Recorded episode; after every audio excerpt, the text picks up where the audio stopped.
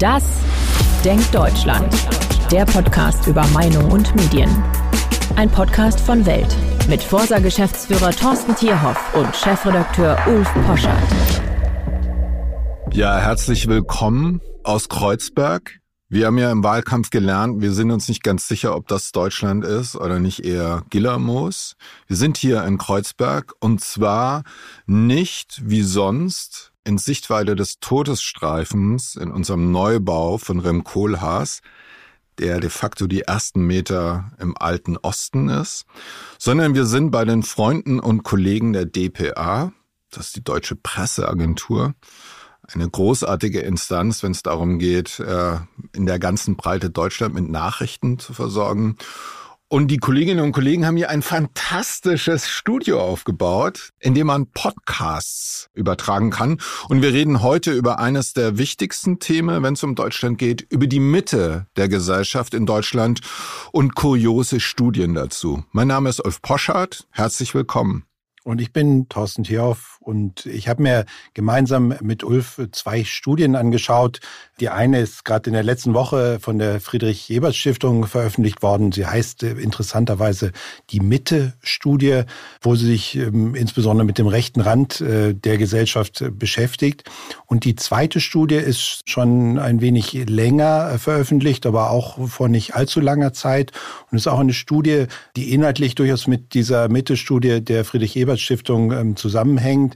Denn die Uni Leipzig, die diese Studie durchgeführt hat, hat äh, bis 2012 auch gemeinsam diese Mitte-Studie durchgeführt und äh, die beiden Kollegen die die Studie verantworten, die sie jetzt Autoritismus-Studie, schwieriges Wort, genannt haben, sind die gleichen, die damals auch noch die Mitte-Studie verantwortet haben.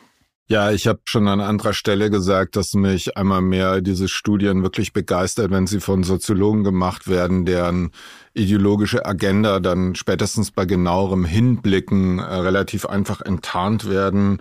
Ich freue mich ja immer, dass äh, der neue Soziologie-Trend, dass die Libertären eigentlich diejenigen sind, die zum einen rechtsextrem und autoritär sind, dass der sich jetzt auch in solchen komischen Studien der sogenannten Ebert-Stiftung, für mich ist die Ebert-Stiftung vor allem Austrag äh, gescheiterter sozialdemokratischer Politiker, Kurzum, dass man mit so einem Kram in Teilen so eine Art von Aufmerksamkeit generiert. Wir haben hier im Hintergrund sehr schön zu sehen, eine der Ergebnisse dieser Autoritarismus-Studie und der Befund ist ja eigentlich schockierend, wenn man ihn denn ernst nimmt. 8,3 Prozent Anteil der Menschen mit einem manifest rechtsextremen Weltbild in Deutschland.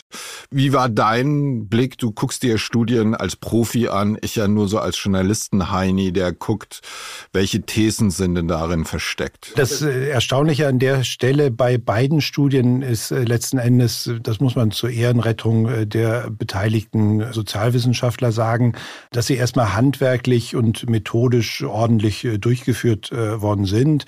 Die eine Studie, die Mitte-Studie, ist eine telefonisch durchgeführte Untersuchung mit über 2000 Befragten. Die Autoritarismusstudie ist ausschließlich in Ostdeutschland durchgeführt worden, ist mit ganz klassischen Face-to-Face-Interviews, also Interviewern, die von Tür zu Tür gehen, durchgeführt worden. Eine Methode, die man heute selten antrifft, aber die durchaus auch ihre Berechtigung in bestimmten Themen hat. Und wenn man sich auch die Fragenkataloge der Studien anschaut, dann ist es durchaus etwas, an dem es nicht allzu viel erstmal auszusetzen gibt. Das Interessante an der Stelle ist in der Tat, Tat äh, die Art und Weise, wie diese Studien interpretiert werden und was für Ergebnisse in welcher Weise auch dargestellt werden.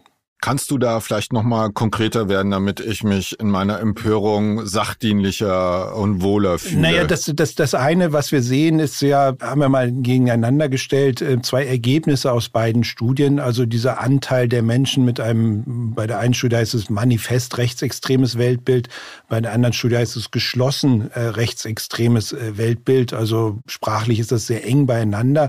Und das Erstaunliche ist jetzt, wenn man sich die Ergebnisse, die ja beide aus diesem Jahr stammen, sehr ähnliche Befragungszeiträume, dass dann der Anteil der Studie, die ausschließlich im Osten durchführt hat, geringer ist als der Anteil in Gesamt. Und wir sehen es ja an den Wahlergebnissen der AfD oder den Vorhersagen der Wahlergebnisse der AfD in den ostdeutschen Ländern, dass da der Anteil derer, die offensichtlich auch rechte Parteien wählen, größer ist, als es im Westen der Republik ist. Deswegen finde ich das erstmal in sich widersprüchlich, ähm, was ja zwischen zwei Studien natürlich sein kann, weil unterschiedliche Faktoren in diese Bewertungen einbezogen sind. Und ich glaube, da lohnt es sich in der Tat einmal reinzuschauen, was da passiert ist. Und insbesondere bei dieser Mitte-Studie, also der Studie der Friedrich-Ebert-Stiftung, ist eben ein sprunghafter Anstieg äh, zu verzeichnen im Verhältnis zur letzten Untersuchung, die vor zwei Jahren äh, durchgeführt wurde. Und insgesamt äh, sind die Daten seit 2014 ausgewiesen.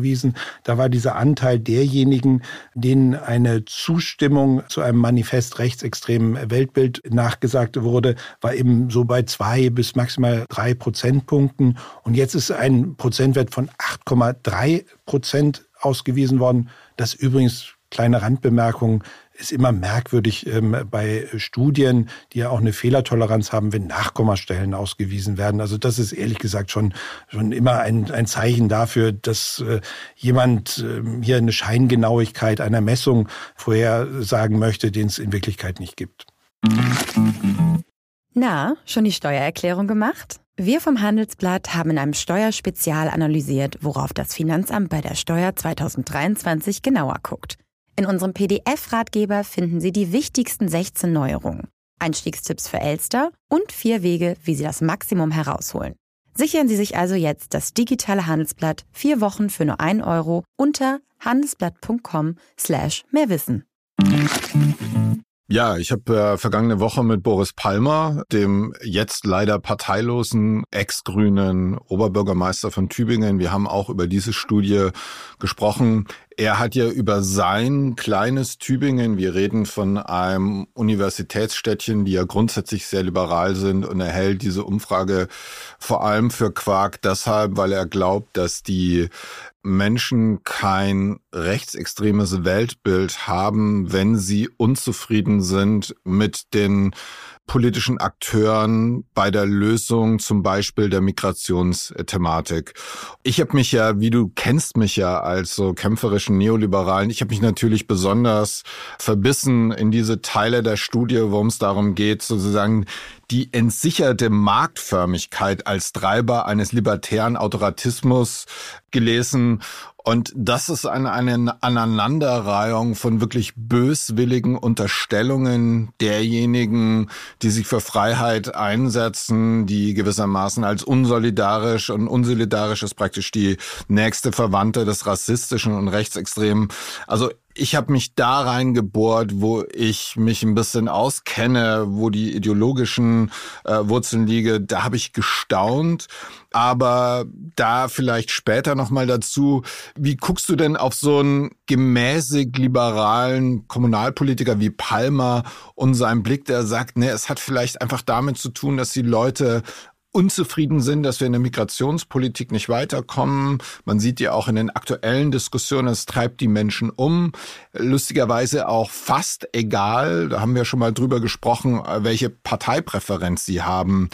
Und wenn man sie in so eine Ecke treibt, wie soziologisch sinnvoll ist es und wie gesellschaftlich sinnvoll ist es? Ja, das ist eigentlich ein Hauptkritikpunkt auch an äh, diesen Studien, diese soziologische äh, begrenzte Sinnvollheit der Darstellung. Also das, was in beiden Studien getan wird, das wird so ein Graubereich äh, definiert. Und der ist ja erschreckend groß, irgendwie mit 20 Prozent. Ähm, ich glaube, bei der Mitte-Studie ist er teilweise noch größer. Und das, was da gemacht worden ist, ist es, es werden ja gewisse Items abgefragt, also Aussagen abgefragt, wie weit stimmen Sie ähm, diesen Aussagen zu. Und dann gibt es immer eine volle Zustimmung, eine eben eine abgestufte Zustimmung, volle Ablehnung, eine abgestufte und dann gibt es so eine Mittelkategorie. Und diejenigen, die in einer Mittelkategorie ähm, landen, das sind immer die Unentschiedenen, die vielleicht auch manchmal einfach keine Position beziehen wollen. Und die hat man jetzt immer diesem Graubereich ähm, zugeordnet. Also in dem Moment, wo jemand sich im Grunde genommen auf eine unpolitische Aussage, vielleicht so aus, aus Gründen des Unwohlseins mit äh, bestimmten Aussagen, also wir haben ja hier eingeblendet, ähm, jetzt gerade eine solcher dieser Aussagen, wir sollten einen Führer haben, der Deutschland zum Wohle aller mit starker Hand regiert. Das ist natürlich auch eine Aussage, die ist ja bewusst in eine Richtung zugespitzt, dass man hier ja so NS-Terminologien unterbringt wie den Führer, die starke Hand. Aber wenn man das jetzt vielleicht gar nicht so ideologisch betrachtet, dann ist das ja etwas, wo ja auch Aspekte drin sein könnten, die man aus einer gewissen nicht rechtsextremen Weltanschauung ja durchaus als richtig betrachtet, dass jemand Führungsstärke ähm, haben sollte. Das ist ja etwas, was gerade auch, das wissen wir aus vielen, vielen Umfragen, in der aktuellen Bundesregierung vermisst wird, dass man sagt, der Bundeskanzler, der könnte doch eigentlich führungsstärker sein, die Minister könnten noch mehr Verantwortung übernehmen, die ganze Regierung müsste doch ein klares Konzept haben. Wenn ich es so umformuliere, dann bin ich natürlich sprachlich und begeben uns da immer ja auf ein sehr dünnes Eis, ähm, wenn man über solche Dinge redet. Dann bin ich sprachlich natürlich ganz woanders, aber im inhaltlichen Kern der Aussage ja nicht so weit entfernt. Und ich glaube, das muss man, glaube ich, sehr deutlich äh, voneinander unterscheiden. Als Soziologenkind äh, würde ich so sagen, es ist ja auch semantisch, wird da ja gespielt. Wir haben hier schön zu sehen übrigens für all diejenigen, die nicht diese Folge nur ausschließlich sehen, die wir hier in dem schicken DPA-Studio machen, sondern bei uns sonst immer den Podcast einfach nur unsere tollen Stimmen hören von Thorsten und mir. Da sage ich an der Stelle immer, wenn Sie sehen wollen, wie die Zahlen genau aussehen, bitte auf welt.de gehen oder bei uns auf Instagram. Jetzt haben wir es endlich mal so, wie wir uns das künftig häufiger wünschen. Ja, also Neonazitum 8,6 Prozent, 22,1 Prozent latent. Alter Schwede, richtig krass. Wenn du aber jetzt genau mit der semantischen Ungenauigkeit, mit der man, glaube ich, rundging, also ich wüsste als jemand bei dem Wort Führer, was gemeint ist. Aber jetzt gibt's auch unter AfD-Lern wie unter konservativen Sozialdemokraten, ja, der Helmut Schmidt, der hat das Land noch geführt. Zum Wohle aller und auch mit starker Hand regiert. So. Also, wenn ich will's nicht paraphrasieren, aber ich mache diese Gedankenübung. Wenn ich unsere äh, grünen Wählerinnen und Wähler, die ja vergangene Woche hatten wir, glaube ich, einen wunderbaren Artikel auf Zeit Online. Kompromisse sind gut in der liberalen Demokratie. Wenn's aber ums Klima geht, brauchen wir eine Kompromisslosigkeit. Ja, also da gibt's auch einen Sound, der eigentlich sehr autoritär ist. Der wird aber nie abgefragt, sondern gewissermaßen diese Autoritätssehnsüchte werden de facto ausschließlich rechts verortet. Wenn ich noch weiter gehe und mir außenpolitische Kommentare aus linksliberalen Medien angucken, so der Blick auf Venezuela, auf jemanden wie Lula, hä? Also Sarah Wagenknecht, wäre das zum Beispiel eine Führerin? Die zum Wohle aller mit starker Hand regiert, ist die rechts, ist sie rechtsextrem oder ist sie nicht einfach eine aufgeklärte, moderne, migrationsskeptische Linke? Kurzum, ich habe so viele Fragen und keine dieser Fragen, wir müssen dann nochmal zu dem libertären Autoratismus kommen, keine dieser Fragen wird schimmert in der Reflexion in allen Medien, die diese Studie dann auch so vermeldet haben, schimmert diese Ambivalenz durch. Und das macht mich so ein bisschen melancholisch. Ich, ich, ich, ich würde auch sagen, das ist der Hauptkritikpunkt äh, an den Studien. Jetzt äh, kann man sie natürlich sezieren und äh, über die einzelnen Items irgendwie nachdenken. Muss man vielleicht aber auch nochmal klar sagen, es ist ja nicht, es ist ja eine ganze Batterie von Fragen, die gestellt wird, die nachher verrechnet werden. Also es ist nicht jetzt diese Zustimmung zu dieser einzelnen Frage, die dann nachher sozusagen eine Neo-NS-Ideologie attestiert oder nicht attestiert, sondern es sind mehrere Sachen. Ich glaube aber in der Tat, und das eine hattest du schon angesprochen, wie stark spiegelt sich die Unzufriedenheit einfach mit der aktuellen Situation der Regierenden da wieder. Und ich glaube, das ist in der Tat ein ganz, ganz wichtiger Faktor, der dazu führt, dass sich natürlich auch in den Studien etwas tut. Und ich glaube, das ist das andere, was man natürlich auch attestieren muss. Es passiert ja etwas. Wir sehen es ja auch in den Vorwahlumfragen, dass die AfD höher und höher geht. Irgendwie, wir hatten sie schon bei über 20 Prozent Prozent. Und das ist natürlich schon bedrohlich, weil es insbesondere etwas damit zu tun hat, dass die Menschen sich nicht abgeholt fühlen. Wir haben hier eine relativ aktuelle Frage aus dieser Woche aus dem RTL NTV äh, Trendbarometer. Führt die Ampelregierung das Land gut durch die aktuellen Krisen? Und wir sehen selbst bei den Anhängern der Regierungsparteien keine überragenden Zustimmungswerte. Also wenn 61 Prozent der SPD-Anhänger nur sagen. Bei einem SPD-Kanzler, den jeder SPD-Anhänger vor drei Jahren noch vollkommen ausgeschlossen hätte. Also ein großer historischer Triumph, dieser Wahlsieg von Olaf Scholz und dann nicht mal zwei Drittel. Ich finde ja auch die Grünen, 54 Prozent, ein grüner Vizekanzler, die beiden Heilsfiguren der Grünen, Annalena Baerbock und Robert Habeck mit den beiden wichtigsten Positionen abseits ähm, des Kanzlers dort im Rennen. Und ich finde die Zahlen eigentlich auch für die Ampelparteien deprimierend. Bei der FDP, mein liberales Herz, mein melancholisches schlägt da natürlich auch. Die 36 Prozent, ich glaube ich, ist sehr realistisch und das ist eigentlich für die FDP ein absolutes Warnsignal. So eine Unzufriedenheit äh, bei einer Regierungspartei. Da muss man sich fragen, wie sinnvoll ist es, in dieser Regierung zu bleiben, wenn ein Drittel nur der Wähler more or less zufrieden ist und dann Union und AfD katastrophal. Ja, und, und dann muss man sich in der Tat natürlich die Mechanismen anschauen, äh, die passieren. Also das Erste, was passiert ist, die Menschen wenden sich ja eben ab äh, von den Parteien, die sie mal ähm, bei der Wahl gewählt haben. Sie gehen, wir nennen es immer Wähler auf Urlaub. Also sie beurlauben sich, sagen, ich äh, wähle jetzt erstmal gar nichts mehr. Ich weiß nicht, wen ich da wählen soll. Die Auswahl ist mehr oder weniger katastrophal. Auch das Angebot der Opposition wird ja nicht als viel besser wahrgenommen. Ähm, wir haben auch das vergleichbar abgefragt und da kommen aber auch nur 27 Prozent ähm, zu dem Ergebnis, ja, eine CDU-CSU geführte Regierung unter März würde es besser machen. Also auch da traut man sozusagen der, der nächstliegenden Oppositionspartei nicht zu, es besser zu machen. Und das führt dann erstmal zu einer Frustration, zu einer Wahlenthaltung. Und aus diesem Stamm der überzeugten Nichtwähler speist sich dann irgendwann auch das Potenzial der rechtsradikalen Parteien und das AfD-Potenzial. Das kann man auch im Verlauf der Wahlergebnisse der letzten 20 Jahre sehr, sehr deutlich sehen, dass im Grunde genommen äh, die AfD diejenigen abholt, die sonst in die Wahlenthaltung ähm, gegangen sind. Eine Protestpartei. Ich würde aber trotzdem also diese, diese theoretischen Spuren dieser Veränderung, auch was die Zufriedenheit betrifft. Wir haben das ja immer wieder in der Geschichte der Bundesrepublik. Mir erscheint das im Augenblick weil es so multidimensional ist, die Herausforderung. Also wir haben den Krieg in der Ukraine, wir haben andere Energiepreise, wir haben Inflation, wir haben eine wirtschaftliche Abschwächung bis hin zur äh, Rezession. Wir haben seit 2015 eine Migrationspolitik, die, egal wie gut gemeint sie am Anfang war, immer mehr Leuten vor den Kopf stößt. Auch da nochmal, da hatten wir auch schon mehrere Zahlen, bis hin zu den Grünwählenden, die sagen, das geht so nicht weiter. Man hat ja auch da den Sound bei den Grünen, Nuripur gestern bei uns in der Talkshow. Also da verändern sich die Dinge. Die Ränder werden problematisiert, vielleicht aufgrund unserer Geschichte immer rechts. Ich würde gerne noch einmal vielleicht Sarah Wagenknecht anführen, weil sie für mich deutlich macht, dass es ja nur eine Sache des Angebots ist. Wer präsentiert sich denn da als Proteststimme Heimat? Und für die, die, wie du so schön sagst, in den Urlaub gegangen ist, vielleicht wollen die ja gar nicht rechts, vielleicht wollen die aber autoritär und links. Gibt es ja auch eine ja, Tradition. Ja, das ist, ist, ja eine ganz interessante Erkenntnis. Irgendwie, das ist eine Befragung Ende des letzten Jahres, äh, haben wir es für RTL NTV durchgeführt.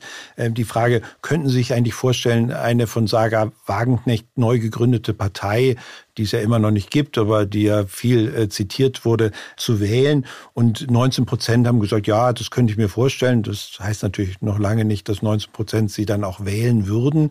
Aber die interessante Erkenntnis ist, wenn man es nach diesem Rechts-Links-Schema abfragt, ähm, dann war die Zustimmung derer, die sich selbst politisch eher im rechten Spektrum einsortieren, größer als im linken Spektrum. Im linken Spektrum waren es diese 19 Prozent und im rechten Spektrum waren es eher satte 27 Prozent, die gesagt haben, ich könnte mir vorstellen, eine Sarah Wagenknecht-Partei äh, zu wählen. Ähm, und das bestätigt ja in der Tat irgendwie, dass es da sozusagen einen Austausch derer gibt, ähm, die einfach enttäuscht sind und unzufrieden sind mit dem, was äh, die äh, Regierenden ähm, abliefern. Wir haben eine wunderbare, was ist denn eigentlich die Mitte und wie stabil ist sie in der Selbstwahrnehmung bei den Mitgliedern der jeweiligen Partei und bei den Wählern der Partei? Und das ist eigentlich meine Lieblingsgrafik, die pinne ich mir jetzt in mein Büro, weil sie deutlich macht, also jetzt rede ich erstmal über die beiden Regierungsparteien, SPD und Grün, die ja gerne, und ich denke an meinen Freund Peter Unfried, wir sind ja hier im Medienviertel, also hier drüben ist Axel Springer, hier ist die DPA und da hinten ist die Taz. Und dort gibt's ja so ein Typus äh, Kretschmann, Realo-Grüner, der sagt, die Grünen sind die neue Wirtschafts- und Partei der Mitte. Und das ist einfach ein grober Unfug. Die Identität der grünen Mitglieder ist ganz klar und eisenhart links. Ja, das sind 76 Prozent. Bei den Wählern sind es immer noch 58, aber das ist ein großer Stretch. Also es ist eine ja, linke da, da, Partei. Das ist das ja. eigentlich Interessante. Also das ist eine relativ auf aufwendige Auswertung, die wir da im letzten Jahr mal gemacht haben. Wir haben mal aus unseren täglichen Befragungen zwischen Januar und August des letzten Jahres uns angeschaut, wo verorten sich eigentlich diejenigen, die Parteimitglieder sind und diejenigen, die Wähler sind ähm, in dieser politischen Selbsteinschätzung.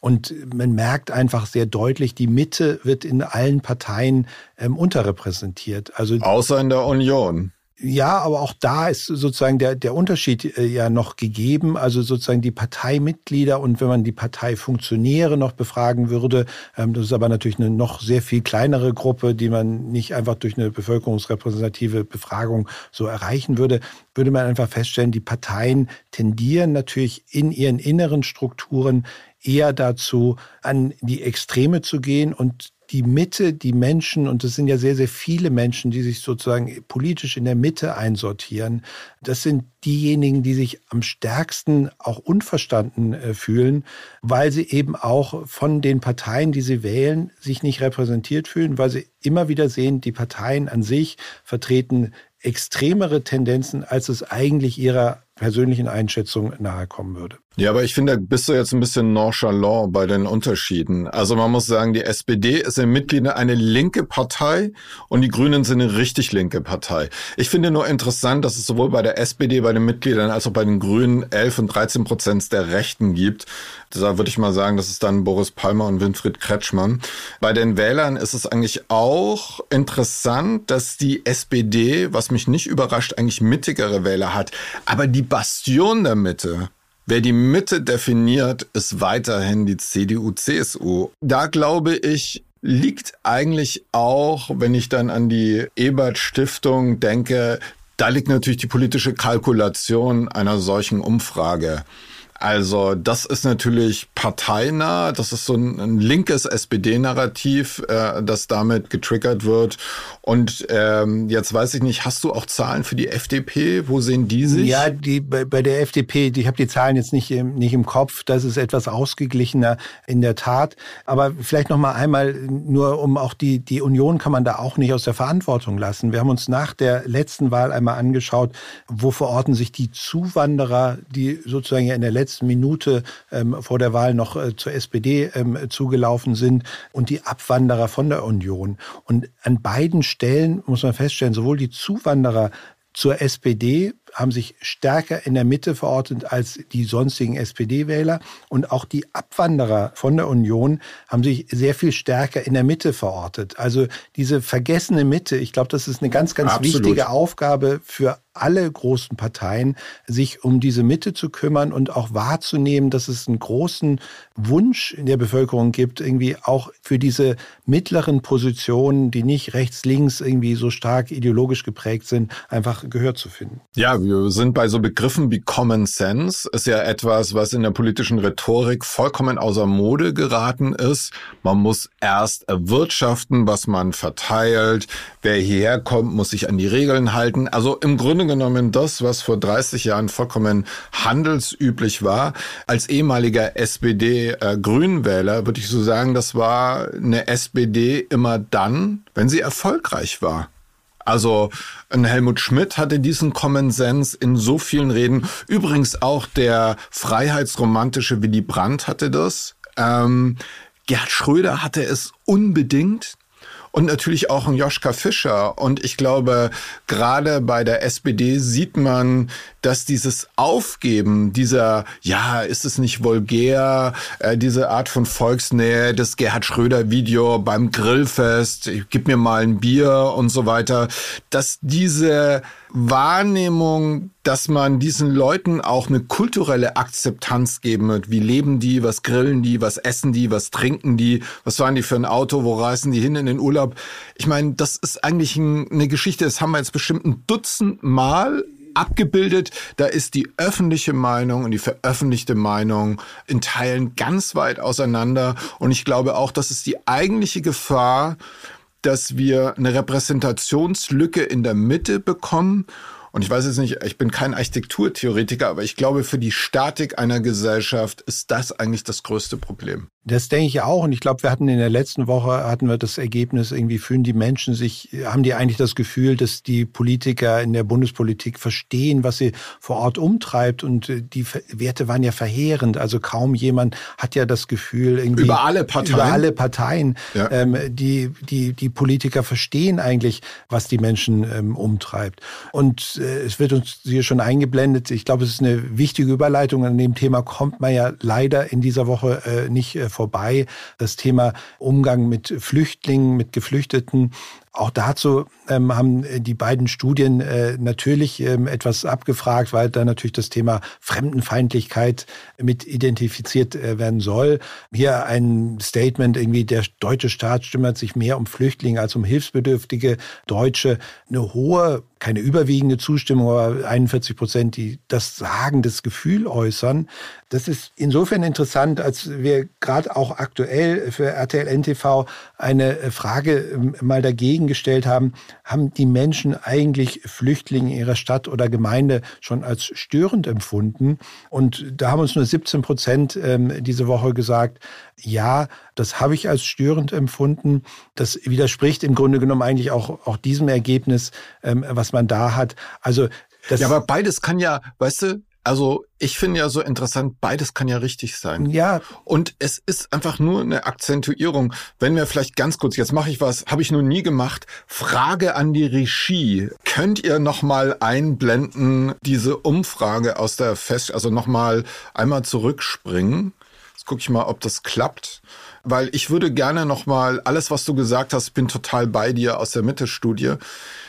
Auch hier, wenn du nur das als Satz. Und ich meine, am Ende ist äh, die soziologische Umfrage einfach auch nur eine kommunikative Situation, in der eine Frage je nach Fragestellung und Wortwahl beantwortet wird. Wenn ich als Linker, und das kann ich authentisch sagen aus meiner äh, linken äh, Biografie heraus, wenn ich als Linker gefragt werde, der deutsche Staat kümmert sich mehr um Flüchtlinge als um hilfsbedürftige Deutsche, ich habe SPD und Linkspartei gewählt. Und ich finde, dass wir angesichts von Arbeitslosigkeit, prekärer Kinderarmut und so weiter das Gefühl habe, dass wir uns mehr um hilfsbedürftige Deutsche kümmern müssen, dann macht mich das nicht zu einem fremden Feind, sondern ich sage in meiner linken Identität, deswegen will ich einfach nochmal diese Ergebnisse challengen, mir ist es wichtig und bei aller, und ich glaube, da kommt Sarah Wagenknecht dann und übrigens auch viele andere Linke, übrigens auch in der SPD, die sagen natürlich, das müssen wir ernst nehmen, das ist eine Herausforderung. Und der gestrauchelte Metallarbeiter aus dem Ruhrpott, der so sieht, dass seine Kinder im Gymnasium, dass das alles so nicht mehr so hinhaut, der hat vielleicht auch so einen Blick, ohne dass er damit automatisch ein Problem damit hat, wenn Flüchtling X oder Flüchtling Y in einer Unterkunft bei ihm in der Nachbarschaft wohnt. Ja, und ich denke, das ist wichtig, genau diese Tonalitäten ähm, zu unterscheiden. Und die eine Tonalität ist sozusagen das Gefühl, selbst als äh, Bürger dieses Staates irgendwie vernachlässigt zu werden von der, von der Politik. Das ist ja das ganz äh, starke Gefühl.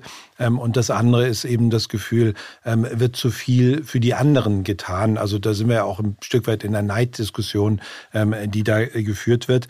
Und je konkreter man es, glaube ich, abfragt, und das ist eigentlich das wie ich finde, Gute auch an der Fragestellung, die wir gewählt haben, dass an dieser Stelle Soll ich das jetzt auch nochmal unterstreichen, wie ja, gut ihr gerne. das gemacht habt, Thorsten, ähm, völlig Forser? Nein, also darum ging es mir gar nicht, irgendwie dieses äh, Lob äh, hier abzuholen. Ja. Aber ich glaube, das ist wichtig, irgendwie diese Unterscheidung irgendwie ähm, vorzunehmen, zu sagen, wie sieht es denn ganz im Konkreten aus und wie ist sozusagen dieser gedankliche Überbau, der da ist. Und da geht natürlich den Menschen sehr, sehr viel durch den Kopf. Und da geht eben auch so ein Gefühl ähm, durch den Kopf, naja, für mich selbst wird ja auch nicht genug getan, unabhängig davon, wie viel für die anderen getan wird. Und ich glaube, das muss man, glaube ich, auseinanderhalten, dass man nicht in so platte Neiddiskussionen hineinkommt, wie sie vielleicht an anderer Stelle manchmal geführt werden. Ja, ich bin also äh, bei der Gelegenheit, ich bin natürlich Thorsten und der Forsa immer unendlich dankbar für die tollen Umfragen.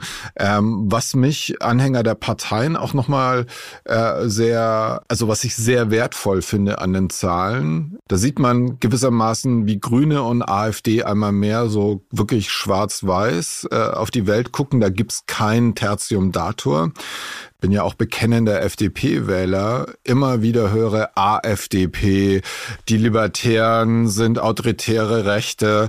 Es gibt in der FDP bei den Anhängern weniger, äh, die finden, dass sie Flüchtlinge stören, empfinden als Sozialdemokraten. Das hat natürlich mit einer sozialen Geschichte, und das sind minime Unterschiede. Aber wenn du dir viele Diskussionen und Framings anguckst, dann ist das ja ähm, vergleichsweise bemerkenswert und auch die CDU, CSU-Wähler sind viel näher bei SPD und FDP als auch bei der AfD. Insofern halte ich, und dann kommen wir vielleicht zu einer Schlussthese zu diesen rechtsextremistischen Studien, das ist das Gift dieser Studien. Das ist das Gift linksliberaler, also ich, linksliberal gibt's ja nicht, linker Medien.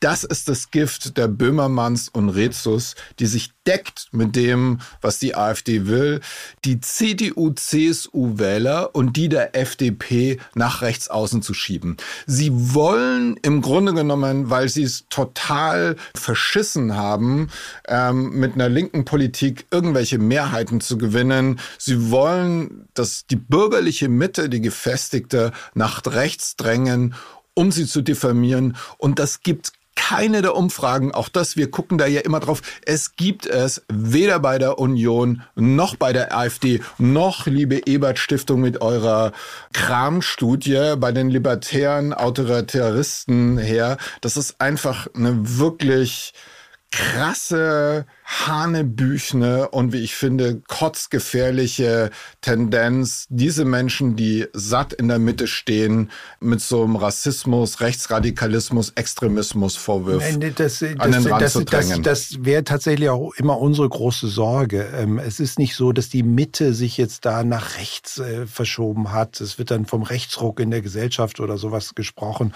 dem es auch mal Linksrucks und sonstige gab. Das ist ehrlich gesagt Quatsch. Also die Gesellschaft ruckt nicht nicht irgendwie durch die Gegend und verschiebt sich mal nach hier und mal nach da.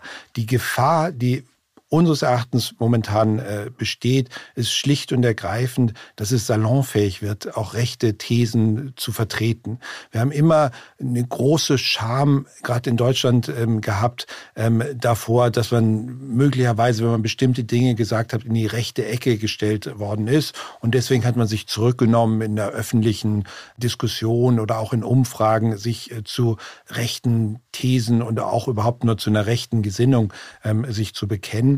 Das ist etwas, was wir momentan wahrnehmen, was sich stark ändert. Also die Menschen sagen uns auch plötzlich ganz offen am Telefon, dass sie AfD wählen und sagen es sogar mit einem gewissen Stolz, mhm. dass man das jetzt mal endlich sagen kann ja. und darf. Und die Gefahr, ich glaube, die Gefahr, die muss man tatsächlich eindämmen, dass nicht plötzlich da so ein, ein Sogeffekt entsteht, dass ich äh, plötzlich sagen, ja gut, wenn man das jetzt sagen darf und wenn das auch einen gewissen Anklang auch in den Medien äh, findet, dann bekennen sich plötzlich viel mehr dazu, als es eigentlich ihrer Überzeugung ähm, entspricht. Ähm, und ich glaube, da muss, müssen die Parteien aufpassen und deswegen müssen sie eben sozusagen sich den, der Mitte zuwenden ähm, und auch etwas für deren Belange tun. Ja, die Verantwortung bei den Parteien bin ich ganz bei dir, aber es ist auch der vorpolitische Raum.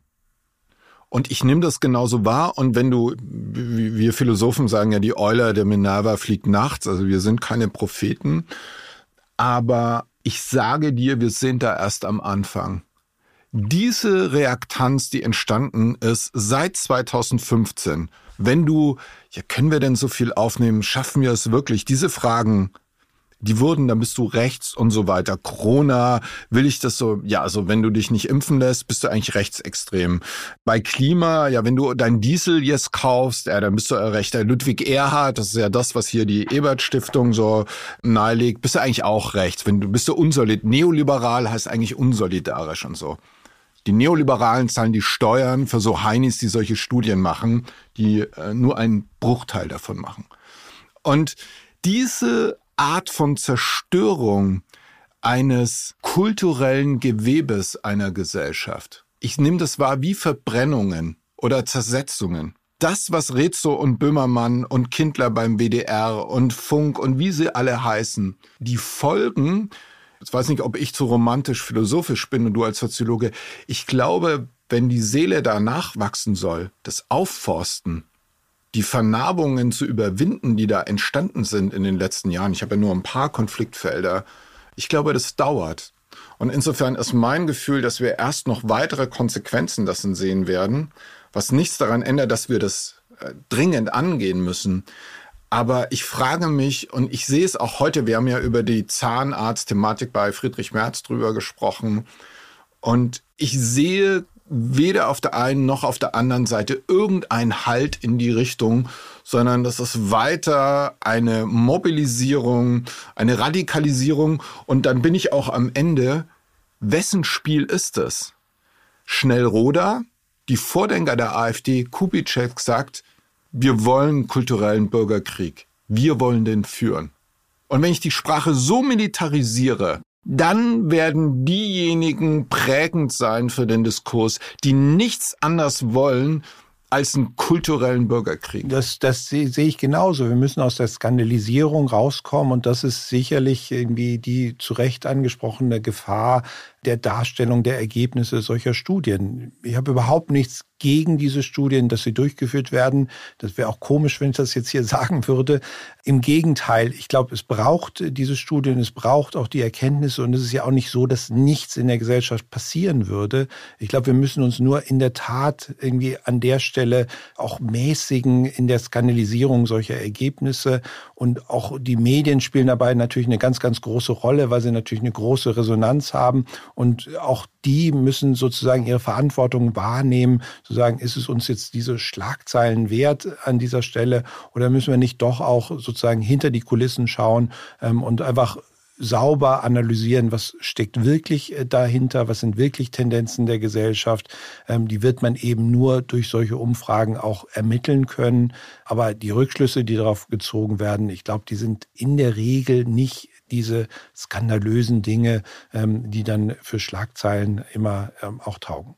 Jetzt will ich zum Ende ein kleines Geheimnis verraten. Wir haben beschlossen, weil uns das sehr nachdenklich macht und seit ich mit Thorsten diesen Podcast habe, gucke ich auf Studien noch genauer. Wir wollen in der Welt eigentlich keine Studie, wenn es nur eine Quelle gibt sondern wir versuchen immer eine Study of Studies. Es gibt ja auch Lobbyisten aller Couleur, die versuchen, Dinge ähm, so mit dem Spin, der ihnen recht ist, unterzubringen. Und ich finde zum Beispiel vorbildlich, wie Axel Bojanowski immer, wenn er eine Studie referiert, selbst wenn sie ihm selbst sehr nahe kommt mit dem, wie er es einschätzt, immer kontrastieren andere Studien. Ich bin da total bei dir. Deswegen haben wir auch den Podcast. Und es macht mir sehr viel Freude und ich bin dir wirklich jedes Mal sehr, sehr dankbar, dass man schlauer aus dem Podcast rausgeht. Danke dafür und danke, liebe Zuhörerinnen und Zuseherinnen und Zuseher, für diese Premiere. Äh, gerne wieder und meinen netten Kollegen von der DPA. Herzlichen Dank. Wir haben uns hier sehr wohl gefühlt. Ja, herzlichen Dank. Also es hat viel Spaß gemacht hier.